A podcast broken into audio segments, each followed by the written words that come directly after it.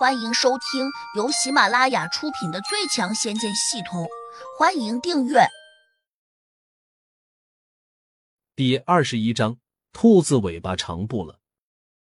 不，张晋涛摆了摆手说：“吕局误会了，关于我表妹被人劫持这件事儿，我全都一清二楚。因为昨天我就在锦荣大酒店的楼上，当时的确有个像疯子一样的少年，身手极好。”打伤了很多人，还把我表妹抢走了。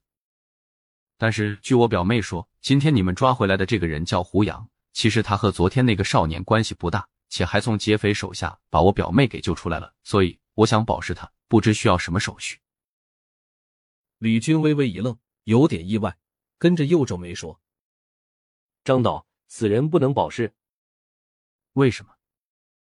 张晋涛不高兴的问：“张导。”我就给你直说吧，上面有人打招呼，因为这案子涉及到一个犯罪团伙，有人怀疑该嫌疑犯胡杨是幕后主谋，他一直在用小公司职员的身份做掩饰，所以我们必须一查到底，谁也不能保释，并非我不给你面子，请你理解。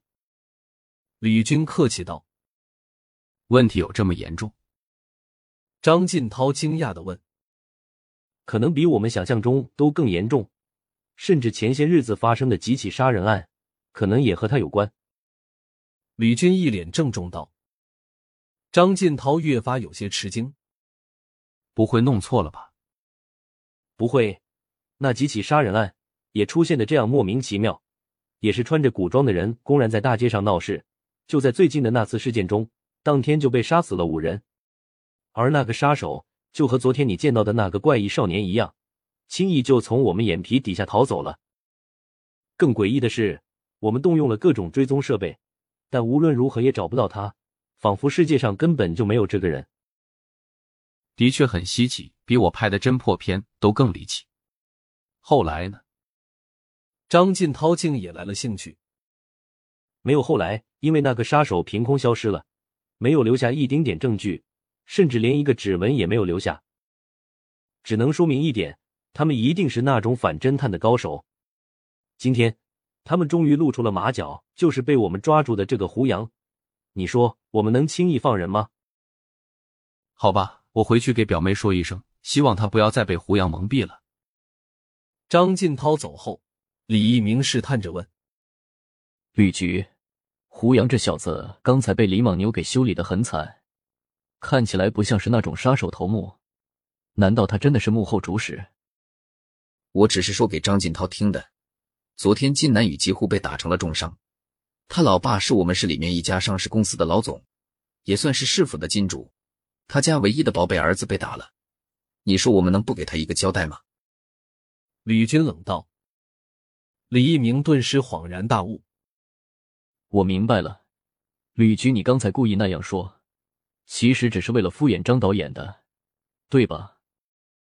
张晋涛出面想保释胡杨，那还不是因为此人昨天解了肖新雅的围？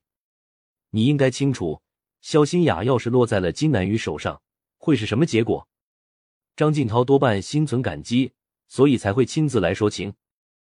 李一鸣立刻对吕军竖起了大拇指，赞道：“还是局座高明，菜刀切豆腐两面光。”顿顿，他又慎重的问。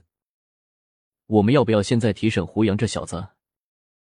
不用，上面对这件事很重视，最迟今天下午就会派人过来。他们想亲自提审，用不着我们操心。李军冷着脸说：“监狱里面到了中午，有人送饭菜进来，居然还送来了一些涂伤口的药水和几粒消炎药，可能担心胡杨被打死了。”胡杨盘腿坐在床上。李莽牛的左手已经肿成了血馒头，偏偏他还不敢呻吟，因为胡杨交代过这是小伤，胆敢叫唤扰了他的心神，就把李莽牛的手给剁下来。胡杨觉得自己好像变了，当时把刀从李莽牛的手心抽出来时，他居然感到了一丝畅快。下午三点多，上面的人没到，外面先来了两个女的。当中那个年轻女子的额头上还缠着医用纱布，这不是林星和她母亲许丽吗？妈，我们到这里来做什么？林欣不解的问：“那个混蛋把你害成了这样，我不能轻饶了他。”许丽冷笑道：“警局的吕副局长正好是我高中同学，只要你想出气，妈一定会让你满意。”林欣顿时有些兴奋。昨晚他差点把我打击的体无完肤，还害得我毁了容。我今天要把他加倍打击回来。如果他真有钱，那我们还得好好的敲他一笔。许丽眼里闪过一丝得意，这才是他来这里的真正目的。听说许丽来了，吕军连忙出来迎接。老同学，要不是你们今天及时报警，我还不容易抓到胡杨这个匪徒。李军嘿嘿的笑。既然你这样说，那就得好好的感谢我们了，是不是？许丽附和着笑。当然，必须感谢。你说吧，想要我怎么感谢你？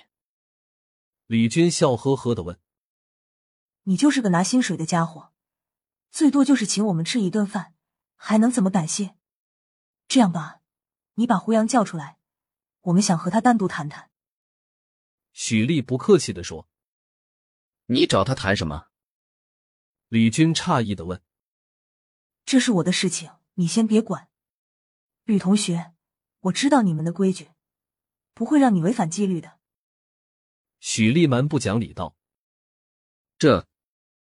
李军顿时有点为难：“怎么，这点小事你也办不到？我的大局长，你放心好了，我不是来探监的，我只是想找他问几句话。”许丽不高兴道：“老同学，别说你们非亲非故，不能谈奸。就算你是他妈，现在也不能和他见面。他和多起谋杀案有关，弄不好上面会下令把他给枪毙了。这么严重？”许丽有些惊讶。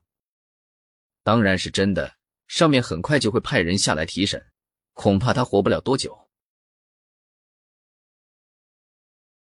本集已播讲完毕。请订阅专辑，下集精彩继续。